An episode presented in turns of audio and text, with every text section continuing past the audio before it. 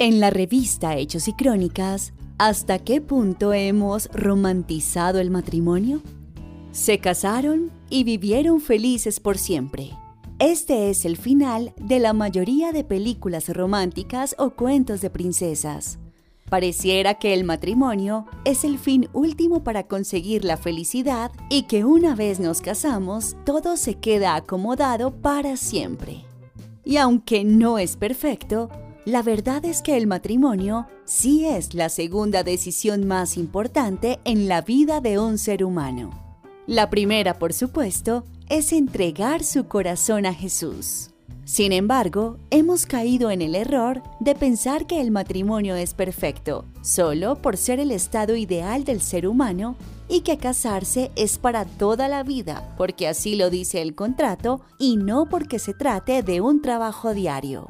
Dicho esto, podemos comprender que casarse no es el final del cuento, sino el principio de una vida feliz si la sabemos llevar. Con el matrimonio comienza una historia real nada fácil, pues la convivencia es un reto diario en el que se cometen errores y se generan conflictos. La clave está en saberlos superar y ver la mano de Dios en todo lo que ocurre. Ahora sigamos con el propósito de Dios en los conflictos matrimoniales. Sí, el matrimonio tiene conflictos, y creer que una relación estable carece de problemas es romantizar el matrimonio de una forma poco sana. Los problemas ocurren y aunque no debemos buscarlos, sí debemos escudriñar para encontrar el propósito de Dios en cada uno de ellos. Lo primero en este caso es no idealizar al otro, pero tampoco culparlo por los problemas matrimoniales.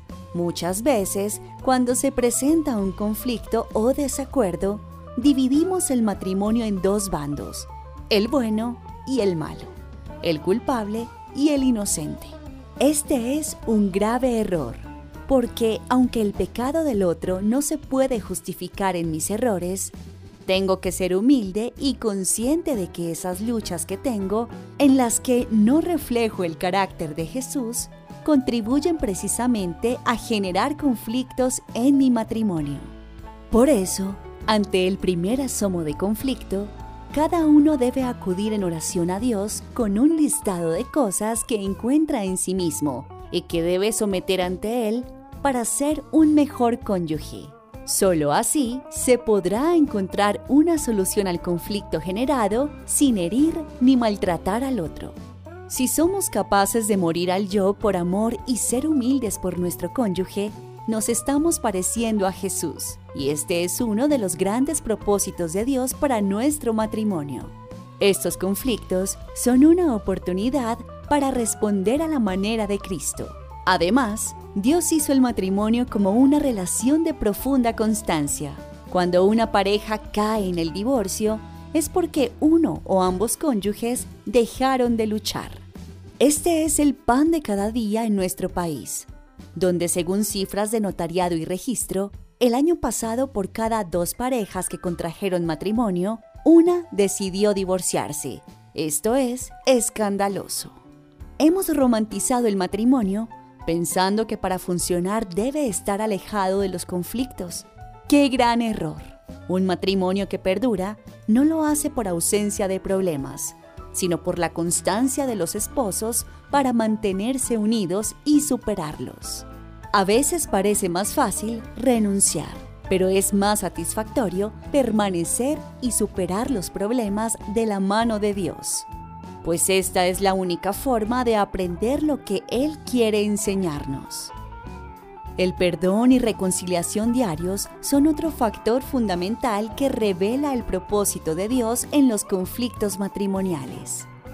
Recordar que el amor cubre multitud de faltas no significa pasar por alto el maltrato o el abuso, sino saber perdonar al cónyuge imperfecto que comete errores, que se equivoca, que peca que tiene malos tratos y aún así seguirlo amando con el amor de Cristo, levantarlo y apoyarlo, pues todos somos igualmente imperfectos y todos debemos cuidarnos de no caer. Así que dejemos de buscar un matrimonio romántico como el de las películas, en el que recibimos flores y chocolates todos los días. Y más bien, dediquémonos a honrar a Dios, trabajando diariamente por el otro, ejercitando nuestra fe y creciendo en amor, comprensión, perdón, ternura y paciencia, y dejando también que Él haga su trabajo pues no hay un matrimonio tan deteriorado que Dios no pueda restaurar, ni un amor tan pequeño que Él no pueda exaltar. En la revista Hechos y Crónicas nos encanta mantenerte informado.